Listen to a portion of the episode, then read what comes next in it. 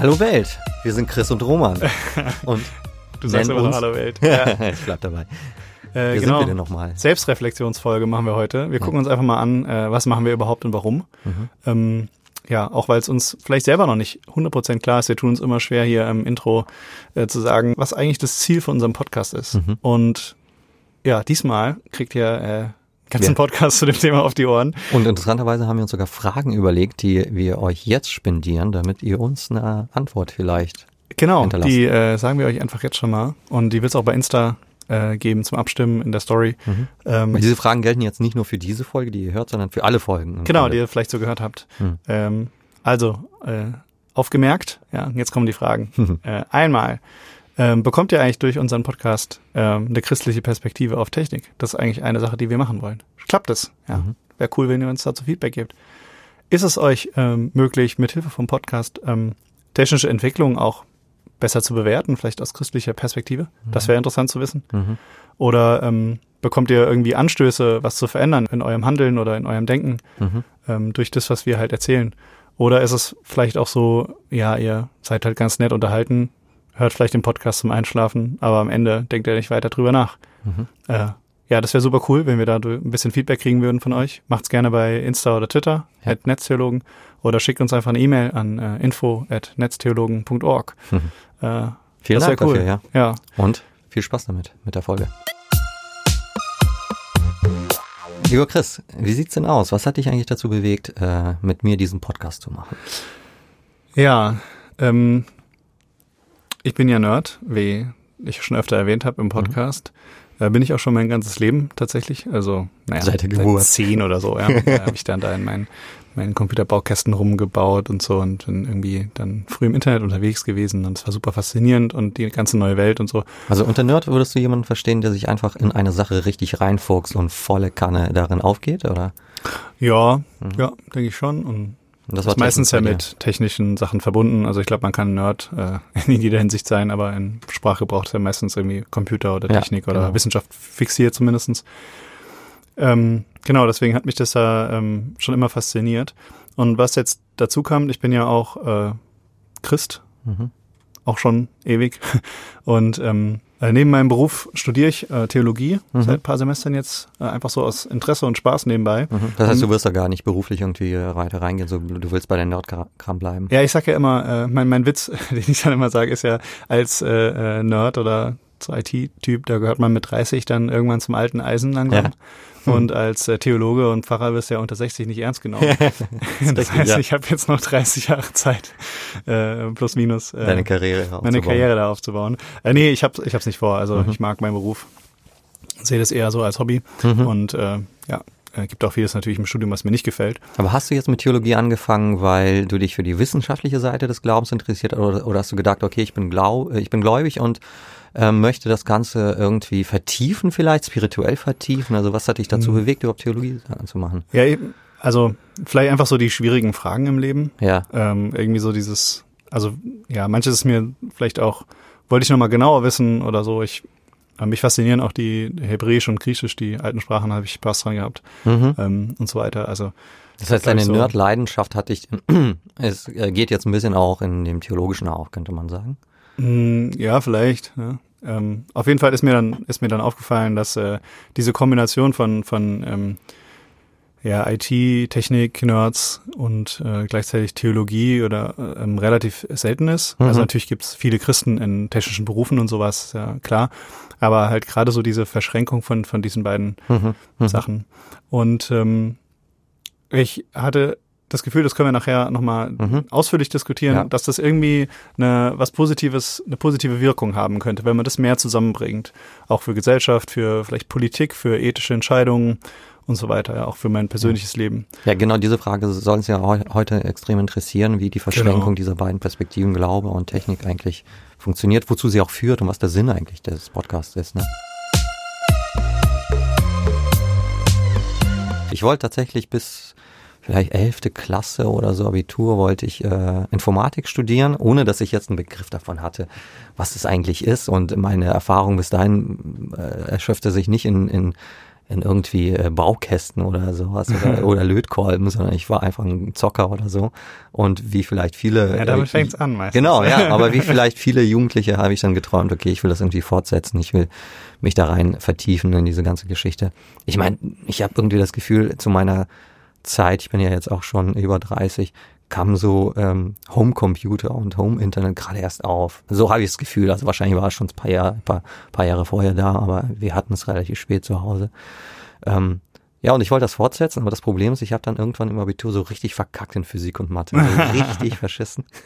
also wirklich überall nur vier. nur noch Theologie übrig, oder äh, Ja, und komischerweise, ich weiß nicht, vielleicht lag es auch an den Lehrern und Lehrerinnen, aber Irgendwann entdeckte ich so ein bisschen Shakespeare für mich, was, was wir im Englischen gelesen haben oder irgendwie äh, im Deutschunterricht so ein paar, äh, die Physiker oder so von. Oh, ich hab's gehasst. Ja, aber irgendwie, äh, das, das hat mich so ein bisschen gereizt auf einmal und auch die Noten sind in diesen Fächern besser geworden. Ja gut, und dann stand ich irgendwann nach dem Abitur vor dieser schwierigen Frage, was machst du denn jetzt eigentlich mit deinem Leben?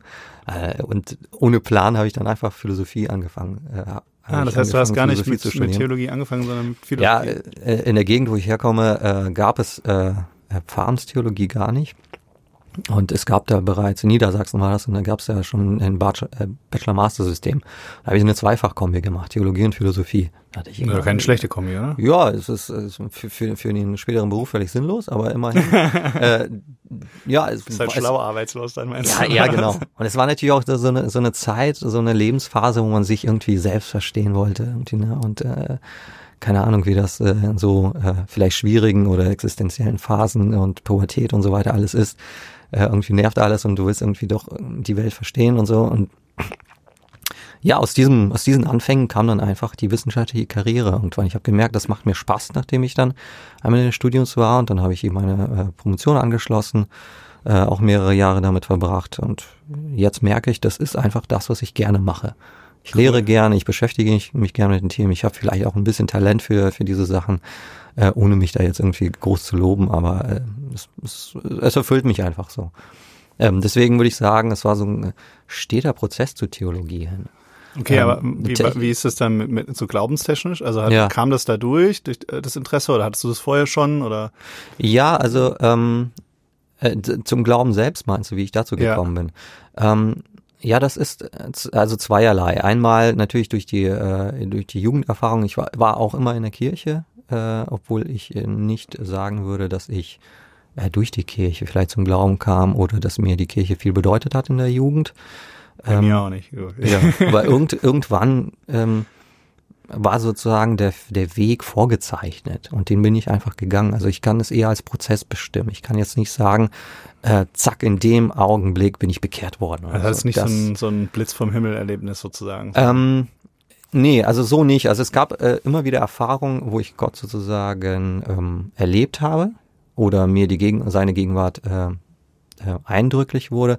Aber äh, nein, also ich kann nicht sagen, ähm, so nicht so von, von 0 auf 100, ja, ja. nein, das, das, das geht, würde ich bei mir nicht äh, verorten. Aber klar, es gab natürlich Ereignisse, die immer wieder Gott vergegenwärtigen. Das, das kann man ich schon Ich glaube, das braucht man aber auch, oder? Also Absolut, ja, da bin ich ganz fest überzeugt, ja. dass ohne solche Ereignisse es auch keinen Glauben gibt eigentlich. Ja, es ist Sonst ist das Sozialisation und Kultur. Ja, und das Problem ist ja auch, man hat es halt nicht in der Hand. Ne? Also mhm. ich kann ja, ich kann ja nicht sagen, ich mache jetzt keine Ahnung, ich bete drei Vater unser und springe einmal im Kreis und mhm. dann habe ich diese Erfahrung, sondern das ja. ist ja schon was, ähm, wo manche Leute auch lange drauf warten und äh, drunter leiden und sowas. Ne? Ja. Also das ja. ist schon auch, äh, ja, also, also ich würde es ich würd's genauso sehen wie du. Man, man braucht, man hält es, glaube ich, durch eine lange Zeit, aber man braucht irgendwie immer mal mhm. wieder diese Auftank-Situation äh, ja. oder so, ne, wo man irgendwie und wirklich eine Initialzündung würde ich auch behaupten. Ja. Also ich glaube, ähm, dass man das, das zum Glauben kommen auch nicht eine selbstgemachte Sache ist. Also das ist auch eine, eine, ein wichtiges Bekenntnis der, des Christentums, dass Gott das ja macht. Genau, dass nicht meine ne? Leistung ist, ne? Nicht, ja, weil genau. ich so super ähm, geglaubt habe oder so super in der Bibel lese oder immer ja. brav in den Gottesdienst gegangen bin, deswegen bin ich, habe ich das jetzt geschafft, sondern ja, genau.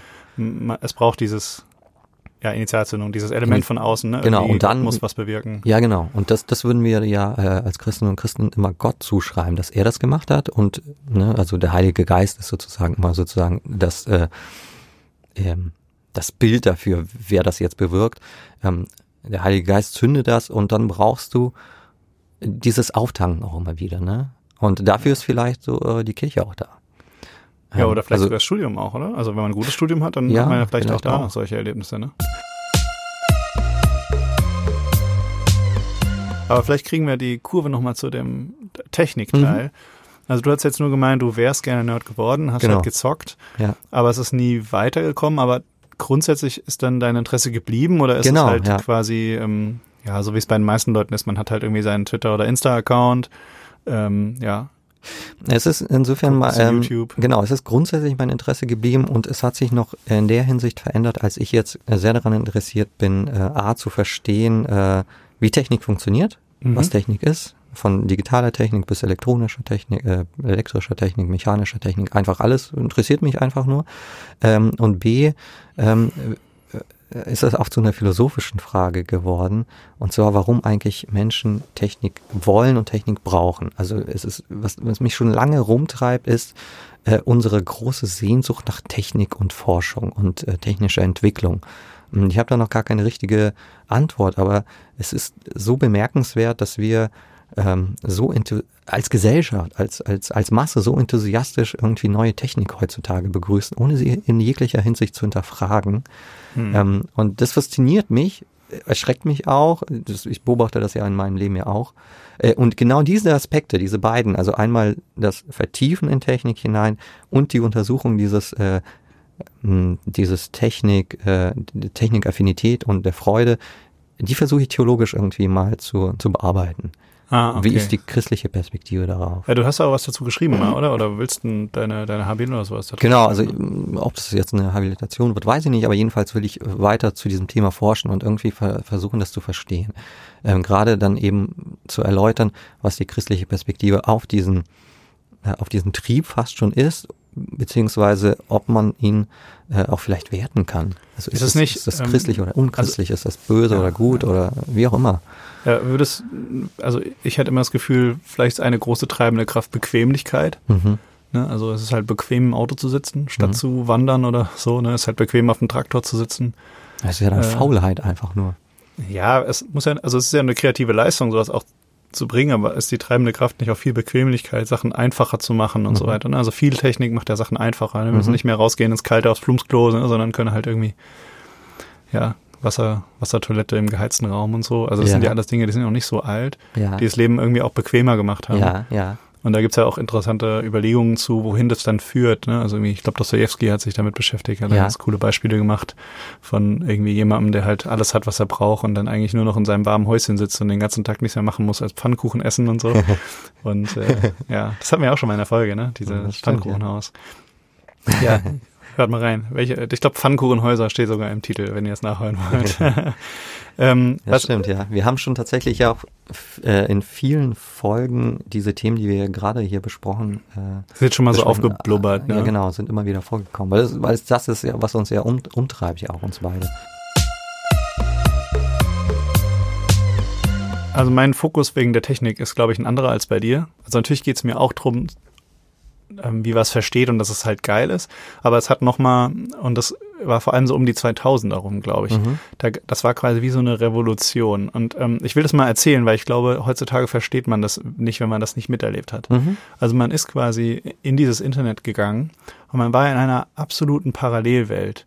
Also es gab in dieser Parallelwelt niemanden, der Regeln gemacht hat, oder mhm. gefühlt zumindest niemanden. Es gab keine Polizei, es gab keine Staaten. Es war internationales Erleben sozusagen. Mhm.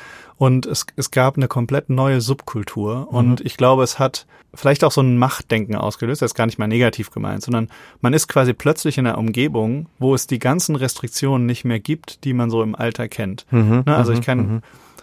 Ähm, und, und man ist vernetzt irgendwie. Es gibt Leute, die denken ähnlich wie allen selber. Ne? Also ich hatte zum Beispiel bei, bei mir in der Uni, äh, in der Schule, als ich da war, ich war halt der Einzige, der das halt richtig konnte. Also es hat mir auf der einen Seite natürlich ein gutes Gefühl gegeben, weil äh, sonst war es halt immer so, äh, keine Ahnung, Fußball spielen war ich halt so mittel, ne? Und, mhm. und, Mathe konnten halt andere auch. Also ich war jetzt nicht schlecht in Mathe. Mhm. Aber es gab dieses eine Thema, dieses, mhm. dieses Computerzeug, und da war ich halt, da war ich halt einfach am besten. So, ne? Also mhm.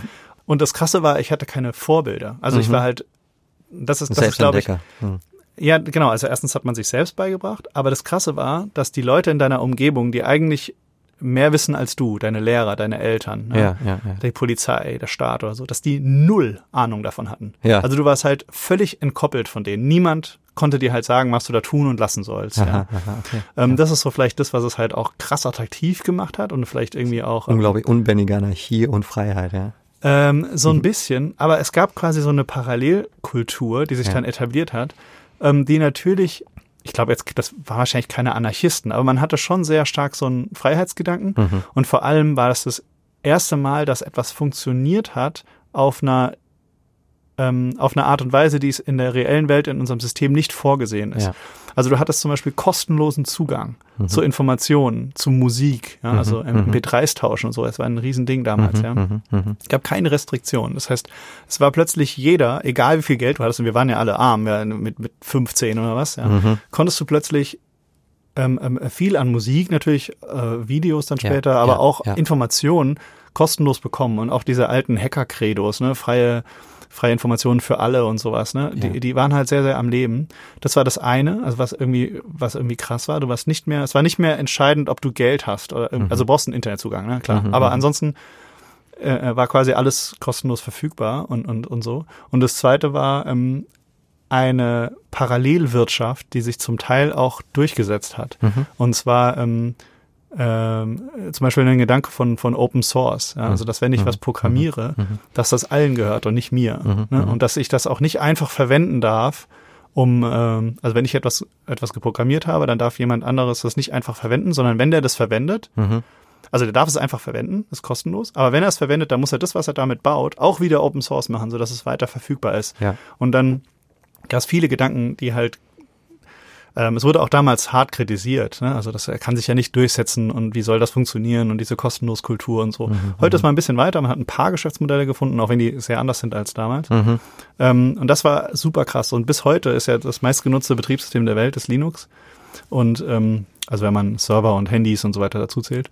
Und das ist halt eben so ein Programm, ja, was halt, was halt von Kosten, also von, von Leuten Gemacht ähm, ist. gemacht ist, die für alle, und ist für alle verfügbar. Ja, ja. Und jeder kann mit dran mitarbeiten. Ne? Äh, mich würde noch interessieren, war das jetzt eigentlich ähm, die Perspektive, die du jetzt in diesen 2000ern beschrieben hast und dieses Erleben, war das mit dem christlichen Glauben vereinbar oder war das, äh, fandest du, da gab es auch äh, Konflikte, Hm. falls du damals schon überhaupt so als christlich verstanden hast? Oder im Nachhinein vielleicht auch.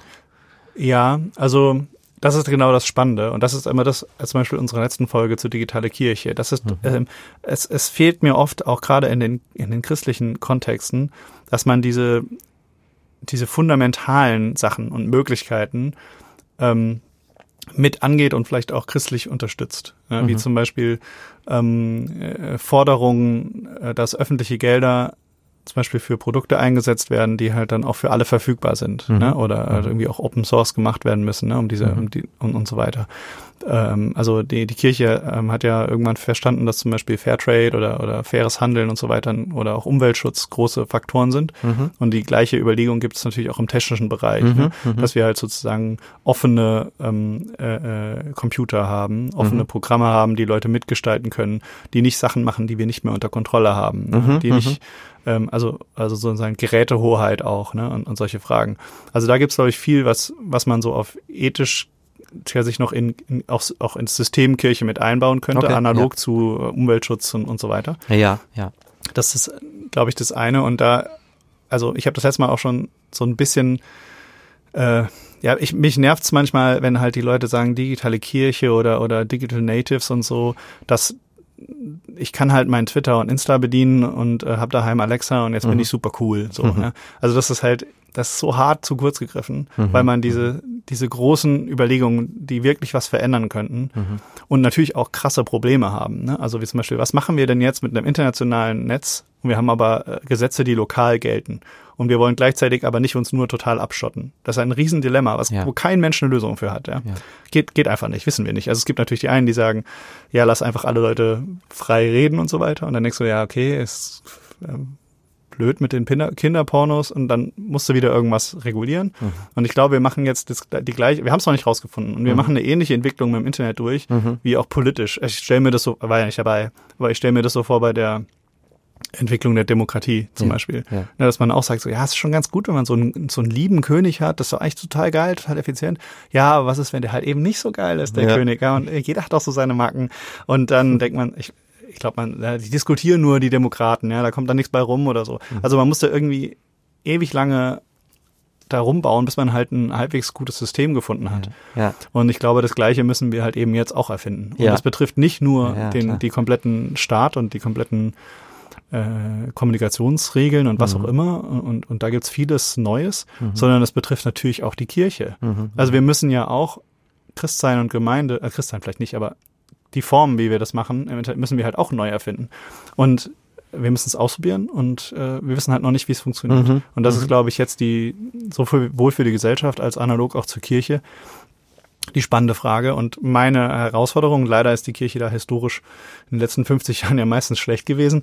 Äh, äh, eigentlich sollte die Kirche doch ein Vorreiter sein. Mhm. Ne? Also jetzt nicht, wir machen jetzt alles mit Twitter, äh, ne? also das, da habe ich echt einen Prass manchmal drauf, ja? sondern, sondern äh, wie können wir mit neuen Technologien vielleicht die fundamental wichtigen Dinge in, im christlichen Glauben weiter voranbringen.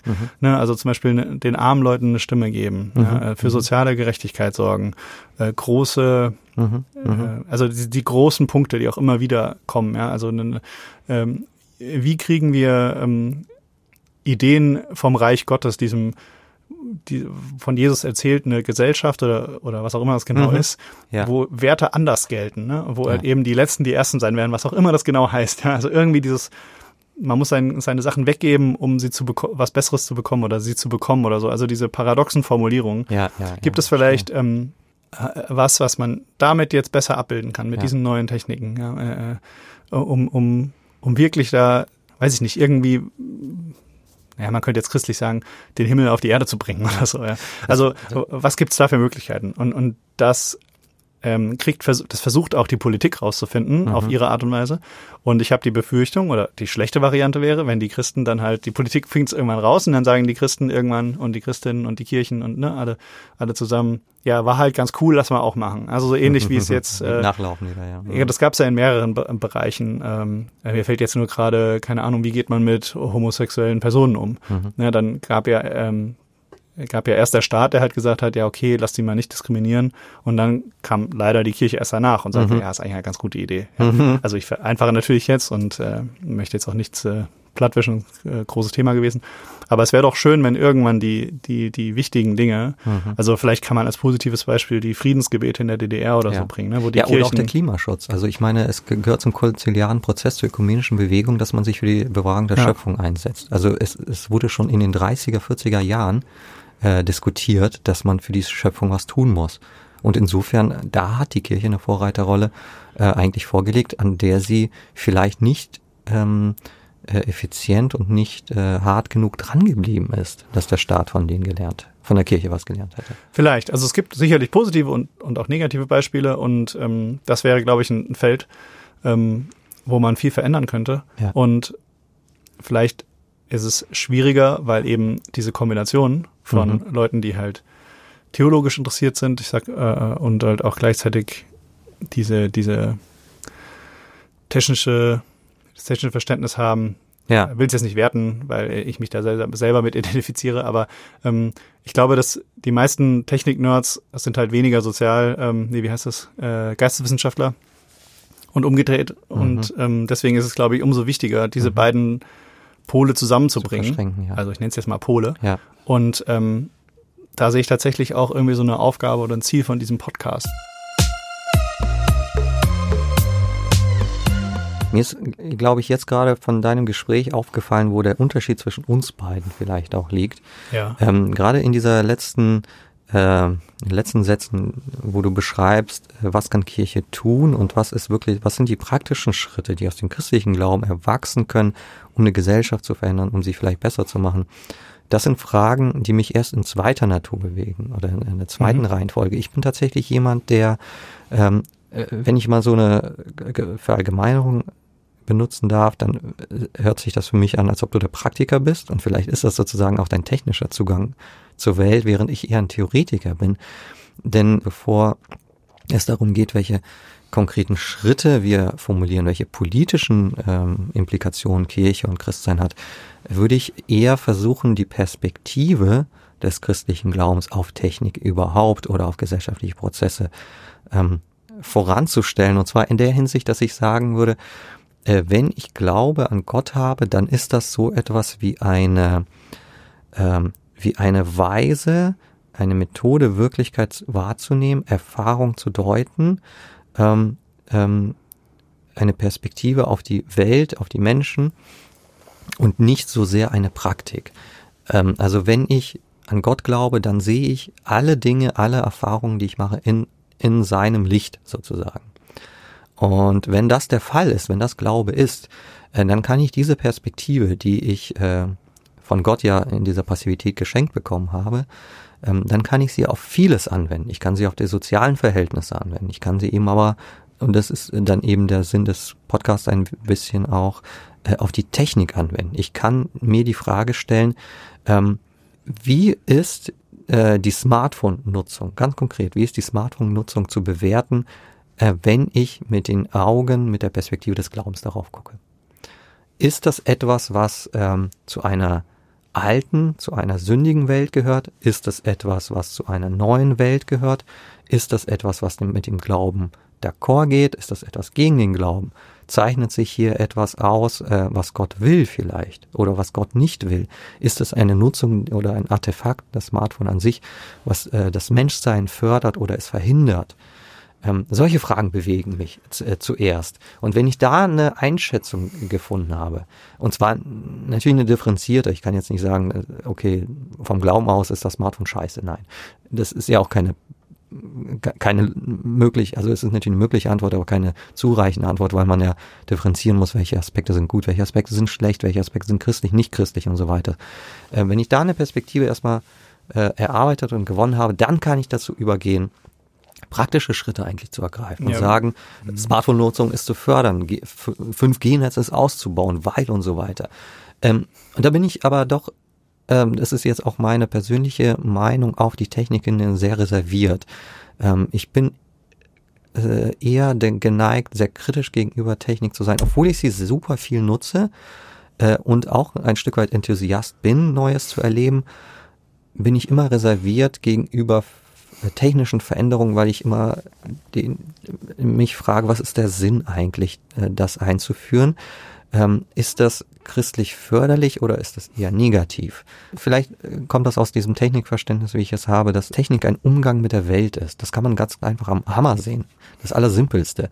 Ich kann ein Haus versuchen mit Händen zu bauen oder ich kann ein Haus versuchen mit einem Hammer zu bauen. Der Hammer erleichtert mir nicht nur viele Sachen, sondern er ist ja auch ein Medium, mit dem ich Welt berühre. Äh, und wenn wir das viel weiter abstrahieren, digitale Techniken, Smartphone, dann ist das auch ein Weltverhältnis. Und jetzt ist die Frage, ist dieses Weltverhältnis eigentlich christlich? Äh, oder was sind äh, störende Faktoren, ähm, die hier irgendwie christlichen Glauben ermöglichen oder verhindern eventuell? Das sind so Sachen, die mich rumtreiben. Ja, aber ich, ich hätte ich hätte das Gefühl, das geht, das geht mir zu sehr in diese, ähm, äh, was ich vorher so ein bisschen despektierlich als Twitter und Insta und sowas bestimmt. Ja, ja. Dass du nämlich beim Smartphone anfängst mhm. und nicht so sehr guckst, was, und das ist, glaube ich, diese Technik, Technik, der technische Aspekt, der mir mhm. wichtig ist. Was, was macht dieses Smartphone eigentlich? Mhm. Und wie ist es dazu hingekommen? Mhm. Ne? Und wie müssten also mir geht's dann eher darum, wie müsste man diese Smartphones gestalten, ja. gesellschaftlich und technisch, ja dass sie überhaupt nutzbar sind, mhm. ohne den fundamentalen Werten von, weiß ich nicht, Freiheit, Demokratie oder, oder mhm. Christentum, mhm. christlichen Werten zu widersprechen. Ja. Mhm. Also, ähm, ähm, also ich behandle was, was so in etwa nur die Symptome, während äh, du versuchst, äh, aber ja, du brauchst also, auch eine Perspektive, aus der heraus du äh, sagen kannst, ja, ein Smartphone, ein, ein Smartphone ist so zu gestalten, dass er das und das und das besser macht.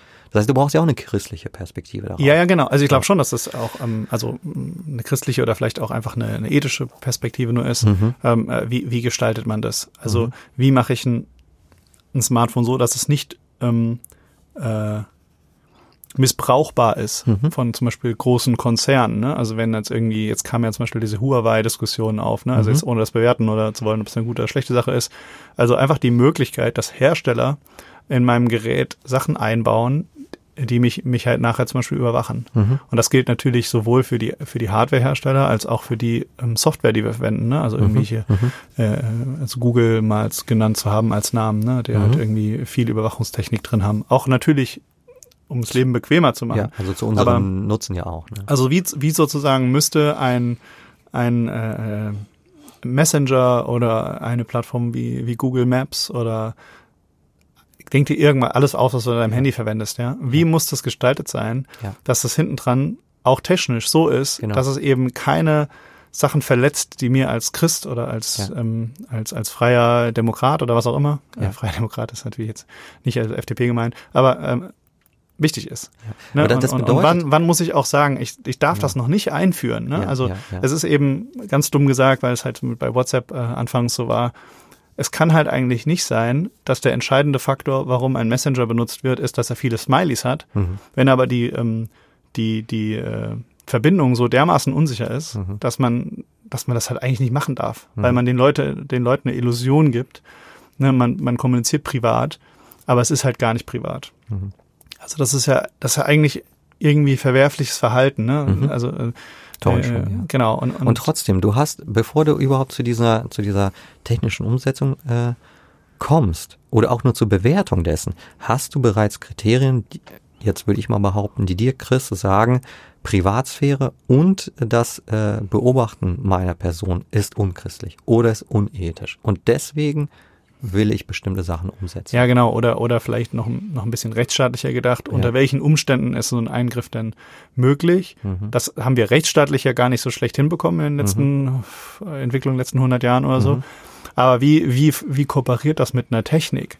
Also kann ich, ich kann ja zum Beispiel auch mir Eigentore schießen, ne, was auch ja. die Politik oft gemacht hat, leider, gerade in diesen technischen Fragen wo man dann sagt, ähm, wir möchten ein, ein rechtsstaatliches Prinzip jetzt versuchen zu transferieren in diese technische Welt. Ja. Das Problem ist nur, es funktioniert nicht. Ja. Ne, und dann mache ich vielleicht mehr kaputt als nicht. Und das sind Sachen, ich bin insofern schon ein, also mich fasziniert das natürlich wahnsinnig, ne? Und ähm, ich bin schon ein Kritiker von Technik in der Hinsicht, dass ich glaube, die Prioritäten sind oft falsch gelegt. Unsere ja, Ressourcen, die wir als, als, als äh, Menschheit haben, ne, ähm, gehen in die falsche Entwicklung. Ja. Also dass man halt guckt, wie viel, wie viel Technik fließt rein, in, um für die Pornoindustrie gute Videoübertragung äh, möglich zu machen, ja. ne, um, um ähm, möglichst viele Daten abzugreifen für Facebook und so weiter. Ne? Ja. Also wie viel Ingenieurs äh, denke, Schmalz, Schmalz ja, fließt genau. da halt rein, anstatt halt irgendwie Dinge voranzubringen, die halt ähm, Werbeindustrie, ja, also wie viel, wie viel Zeug die da rein investieren, die halt mhm. irgendwie so wenig Mehrwert für die Gesellschaft Nutzung haben oder ja. humanitär mhm. haben. Ja. Mhm. Und, mhm. ähm, und da sind wir ganz schnell ja in diesen Fragen, ja. äh, wie funktioniert unser System eigentlich? Ne? Ja. Also was treibt uns halt an? Ist es nur der Markt? Ja, sind es irgendwie Wert? Ist es eine Kombination aus beiden und so weiter? Mhm. Und dass dieser Fokus, also was, was ich so schade finde, wir hätten die Möglichkeit gehabt, jetzt mal pessimistisch formuliert, mhm. mit dem Internet mhm. sowas von null auf nochmal besser zu gestalten mit neuen Vorzeichen. Und das haben wir halt als vorläufiges Ergebnis erstmal nicht mehr geschafft, mhm. ja, weil wir halt ähm, die Macht sozusagen von den, von den Leuten weggenommen haben und sie halt Konzernen gegeben haben, ja, die jetzt mhm. kontrollieren, was ich sehe bei YouTube und so weiter. Mhm. mhm. Das heißt ähm, also, um das vielleicht runterzubrechen, deine Perspektive äh, auf Technik ist eben ähm, A, eine ethische und zwar auch eine darauf, die darauf abzielt zu bewerten, ähm, wo ist in der Nutzung von Technik Gefahr für meine Person, für meine individuellen Rechte, für mein Christsein und wie mhm. kann ich diese Technik auch tatsächlich ganz technisch digital auch verändern, um hier Möglichkeiten zu schaffen, um mehr Freiheit zu garantieren. Ja. Während ich versuche, mehr eine abstrakte Position einzunehmen und zu sagen, ähm, ich habe das Endprodukt. Ich, ich habe noch nicht das Detailverständnis dafür und da bin ich vielleicht mehr auf der Position auch der Nutzer. Ja, ja. Äh, genau. ähm, aber ich kann trotzdem sagen, ähm, wenn ich mich durch das Smartphone und allein durch das Smartphone äh, zur Welt verhalte, wenn meine ganzen sozialen Freundeskontakte nur aus diesen Bildern bestehen, dann ist das auch ein unchristliches Verhältnis, weil dadurch etwas vielleicht. verschleiert wird, das mhm. Menschliche mhm. verschleiert wird, vielleicht auch Gott verschleiert wird und solche Sachen. Das sind erstmal nur Thesen, die habe ich, äh, habe ich jetzt noch keine Argumente, aber jedenfalls, das wäre meine Perspektive. Ja, ich finde, die, die müssen doch auch Hand in Hand gehen. Ja, absolut. Ne? Also ich, ich finde das auch super. Ergänzung. Die Frage ist nur, ähm, gut, wir müssen natürlich auch mit dem leben, wie es ist. Ne? Also Ja. Status quo ist eben, die Leute haben diese Smartphones in der Art und Weise, wie sie sind. Ja. Und wir müssen ähm, als äh, Christen und Christinnen damit umgehen. Ja. Man kann ja auch lernen aus der Vergangenheit. Ne? Man kann lernen, hey, wir haben hier, also ich möchte es jetzt nicht romantisieren, weil wir hätten eine ganz andere Art von Problemen, wenn wir jetzt zum Beispiel jetzt kein Internet hätten, was hauptsächlich von ein paar großen Konzernen gestaltet wird. Dann Mhm. hätten wir ein anderes Internet und natürlich auch andere Probleme. Also Mhm. ich sage nicht, dass das dann die heile Welt gewesen wäre, dann. also das, aber man hätte halt Möglichkeiten gehabt, Dinge neu mal anzufangen, Mhm. sozusagen, ja. Oder man hätte vielleicht Grundlagen noch mal besser umstrukturieren können. Also das ähm, hat sich ja auch ähm, trotzdem in die Gesellschaft mit fortgesetzt. Ne? Also wir haben ja trotzdem äh, ähm, auch viel Positives davon mitgenommen. Ja? Mhm. Äh, aber äh, ja, das ist, es ist auch immer noch ein Prozess, der noch nicht fertig ist. Mhm. Also allein schon so Sachen wie letztlich eher, wird, wird sich eine eher freie oder eine eher autoritäre Sache durchsetzen. Ne? Mhm. Also Mhm. einmal im Sinne von äh, ganz frei, jetzt im nicht positiven Sinne, ähm, mit, mit alles, was halt so passiert, auch in, in den dunklen Ecken des Internets mit äh, Drogen und, Ja, und äh, ja. Kinderpornografie und so weiter. Aber natürlich auf der anderen Seite auch ähm, äh, die chinesischen Überwachungsmechanismen zum Beispiel, ne, die Mhm. ja auch digital gesteuert sind. Mhm. Also da halt irgendwie einen Umgang zu finden oder Mhm. irgendwas zu Mhm. bauen, was halt gut funktioniert, robust ist, resilient sozusagen ja, gegen, ja. gegenüber die, den schlimmen Dingen, die so passieren können. Ne? Das, das würde dich antreiben. Das ist das, was. Das äh, finde ich schon interessant. Aber ich ja. finde, ähm, wo wir, wo wir immer wieder drauf gekommen sind, auch in den letzten Folgen, ähm, wo ich auch noch keine Antwort für habe, ist halt dann schon auch wieder die christliche Pers also Perspektive, was was sind denn, was ist, was steckt denn dann eigentlich dahinter? Also was ist mir eigentlich viel wert? Mhm. Ne, also natürlich bin ich jemand, ähm, dem, äh, dem zum Beispiel Privatsphäre wichtig ist. Also ich möchte schon irgendwie wissen, wenn ich meiner äh, Freundin äh, schreibe, dass das auch nur die lesen kann. Das ist Mhm. mir schon wichtig. Mhm. Aber ist es mir absolut letztendlich das Höchste? Mhm. Ja? Mhm. Und das ist ja nicht das, was in letzter Instanz christlich ist. Mhm. Ne? Also das ist vielleicht so christlich, wie eine Demokratie christlich ist. Insofern, dass halt irgendwie Werte, die da drin vorkommen, äh, durchaus super kompatibel sind oder vielleicht sogar ein Erbe haben in einer, in einer christlichen Geschichte oder Mhm. von, von, von christlichen Denkern auch mit vorangetrieben wurden oder was auch immer. Also da gibt's ja sicherlich Zusammenhänge. Aber ähm, es ist ja nicht schlussendlich das, was mich als Christ ausmacht, dass ich privat kommunizieren Ja. kann Ja. oder dass ich ein Aktivist bin, der sich dafür einsetzt, Mhm. sondern ja, also es, es kann natürlich auch Schnittmengen geben. Also ich ermögliche dann ähm, zum Beispiel auch, wenn ich jetzt zum Beispiel sage, armen Menschen in der Welt, ähm, äh, die äh, sollen natürlich nicht unsicherer kommunizieren können als reiche Menschen. Ne? Mhm. Wenn ich dann halt irgendwie sage, ich baue aber quelloffene Programme oder oder mache das irgendwie kostenlos oder so, dann ist es zugänglich für mehr Leute, vielleicht auch für Sch- Schichten, die es nicht so einfach haben Mhm. dann hat das, passt das auch, glaube ich, wieder mit so einem sozialen Aspekt zusammen. Aber ja, Ja, also was ist das Wirkliche dahinter, was halt wirklich auch diesem, diesem umgedrehten Reich Gottes, diesen, diesen anderen Werten entspricht? Ja. Das ist tatsächlich wichtig. Äh, Ja. Das ist tatsächlich schwierig für mich. Ja. Also ich glaube auch, dass es ja, ex also Man dass kann es das immer ja auch- paradox sein muss auch, aber ja. man kann es ja. ja auch nicht benennen. Äh, Es, ist, es scheint ja eher so zu sein, dass äh, äh, der Glaube ähm, oder diese Perspektive, die Gott einem schenkt, ähm, dass das überhaupt erst ermöglicht, in den vielen Werten, die wir in der Welt haben, jene für sich selber zu bestimmen, äh, die einem wichtig sind. Äh, und dass das eben auch das Gottesgeschenk ist. Also, weil die Sachen, die du dir jetzt aufgezählt hast, die sind für mich natürlich nicht in dieser Hinsicht relevant, äh, wie für dich. ja. Aber das heißt ja nicht, dass sie, äh, dass wir irgendwie ein anderes äh, Christsein hier haben, sondern dass äh, dir auch durch Gott vielleicht ein Stück weit äh, etwas äh, eröffnet wurde, in den Bereich zu sehen, in dem du dich auskennst, für das du als Christ eintreten willst. Und mir auf der anderen Seite auch äh, eben Bereiche äh, vor Augen gestellt wurden, die du vielleicht weniger siehst. Also es klingt so ein bisschen so, als würdest du dich wehren. Das finde ich einen sehr sympathischen Gedanken. Es gibt keinen großen Meta-Christenwert, Ja. der irgendwie über allen anderen Sachen schwebt. Ja, und wir, wir können uns immer darauf ausrichten. Ja, Also- ja weil, weil wir ja individuelle Menschen sind und ganz individuelle Erfahrungen und Biografien haben. Und das nutzt Gott ja auch. Er nutzt dieses Individuelle und er nutzt deine Augen sozusagen, um überhaupt irgendwas zu verändern.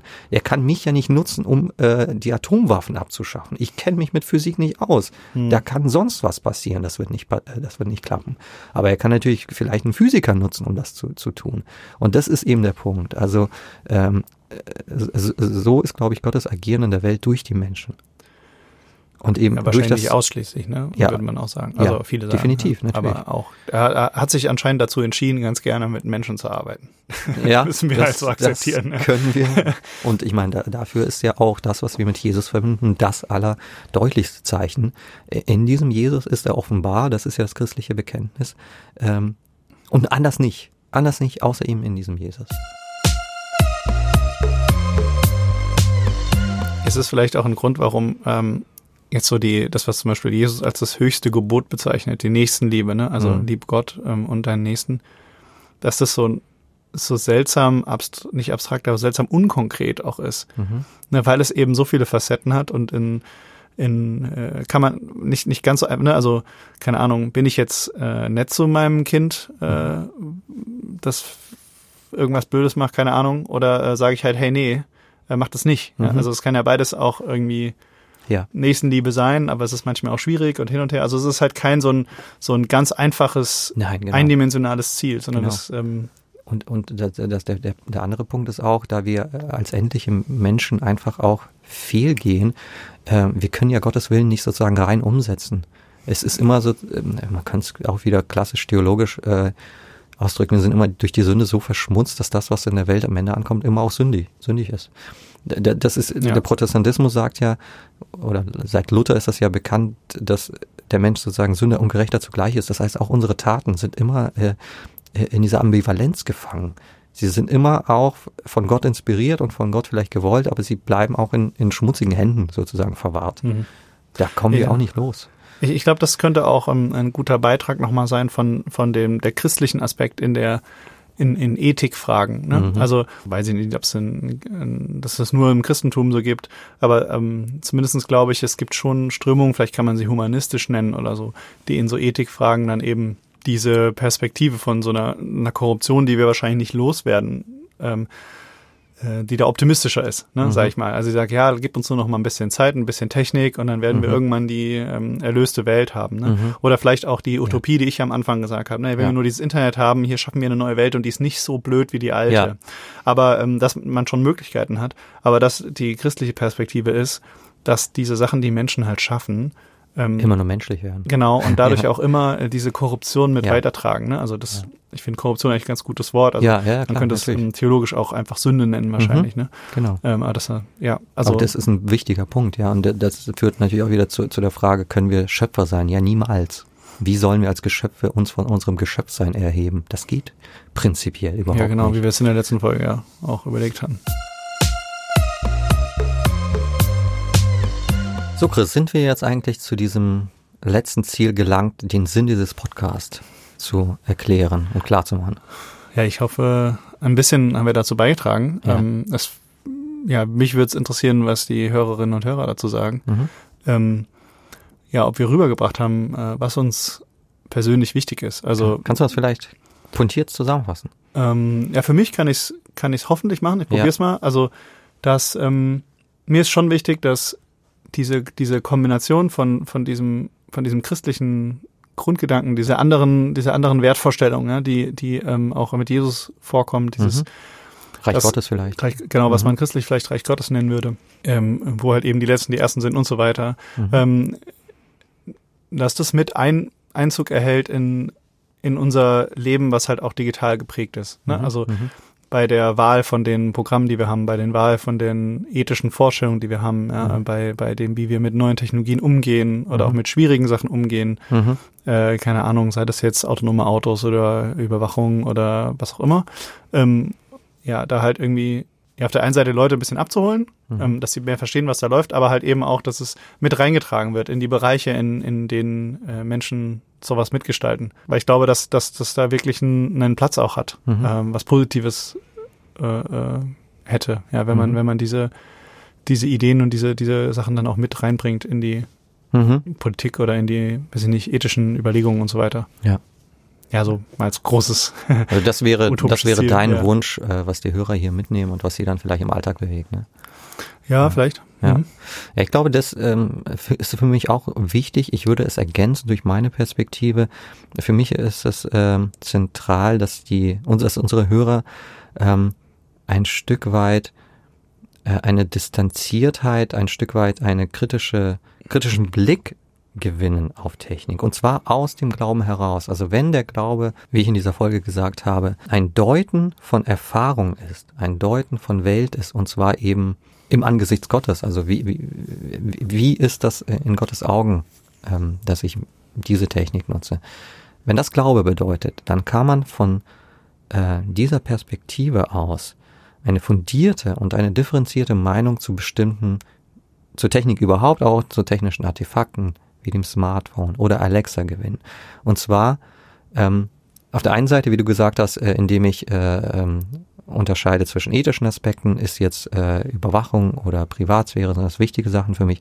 Auf der anderen Seite auch, ähm, wie hilft mir äh, dieses technische Artefakt, ich nenne jetzt mal Alexa als Beispiel, ähm, ähm, Gott zu verstehen. Also mhm. wirklich auch äh, re religiöse Phänomene nachzuvollziehen.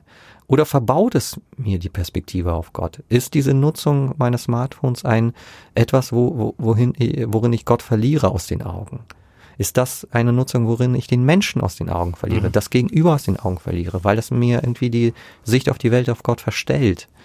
Ähm, das wäre für mich etwas Wichtiges, wo ich hoffe, dass äh, unsere Zuhörer ähm, eine differenzierte Meinung gewinnen. Nicht sagen, das Smartphone ist blöd, sondern äh, sagen können, ja, es gibt Aspekte am Smartphone, die sind wirklich negativ. Und zwar in dieser Hinsicht. Aber sie sind auch positiv, weil sie vielleicht etwas äh, eröffnen, was ich vorher nicht gesehen habe. Und zwar in religiöser Hinsicht auch. Ich, ich finde auch, äh, für mich persönlich ähm, habe ich auch schon das Ziel von dem Podcast, dass ich auch selber was lerne. Ja. Also weil ich glaube, einfach ja. durch dadurch, dass äh, ja, wir kommunizieren miteinander, kriege ich deine Perspektive mit mhm. und äh, nochmal einen anderen Blick drauf. Und ich habe da auch schon einiges gelernt, glaube ich, in den letzten zehn Folgen. Ja, ähm, genau. Ja, nur und für mich persönlich fand ich, finde ich auch eigentlich super cool, warum ich den Podcast mache. Ich habe auch selber was davon, sozusagen. Ja. Deswegen haben wir diese Fragen an den Anfang gestellt, äh, wo wir hoffen, dass äh, uns unsere Zuhörer und Hörerinnen ähm, nochmal ein Feedback geben. Ja, das wäre super cool. Ähm, äh, genau. Ähm, die vier Fragen, äh, über die ihr nachdenken könnt und uns gerne ähm, was zu schreiben könnt, ist, ähm, gelingt uns das überhaupt? Also gelingt uns das, dass wir, ähm, dass ihr durch unseren Podcast eine christliche Perspektive auf Technik oder Technologie bekommt? Ja, ist es euch möglich, ähm, durch den Podcast auch technische Entwicklung selber zu bewerten oder mhm. vielleicht besser zu bewerten? Mhm. Oder bekommt ihr Anstöße dann auch was zu verändern, also in eurem Denken oder in eurem Handeln äh, durch das, was wir hier halt machen. Oder ähm, seid ihr halt ganz gut unterhalten und am Ende denkt ihr aber halt einfach nicht weiter drüber nach, wenn der Podcast vorbei ist. Also das sind so die vier. Und seid froh, dass ihr ganz los seid. ja, genau. Oder hört ihr den Podcast nur zum Einschlafen. Ja. Dann arbeitet das im Unbewussten weiter. genau. Also gebt uns da dazu gerne Feedback. Ähm, Genau, per E-Mail info.netztheologen.org oder schreibt uns bei Twitter oder Insta at Netztheologen. Da würden wir uns super drüber freuen. Ja. Danke fürs Zuhören. Bis zum nächsten Mal. Ja. Bis dahin.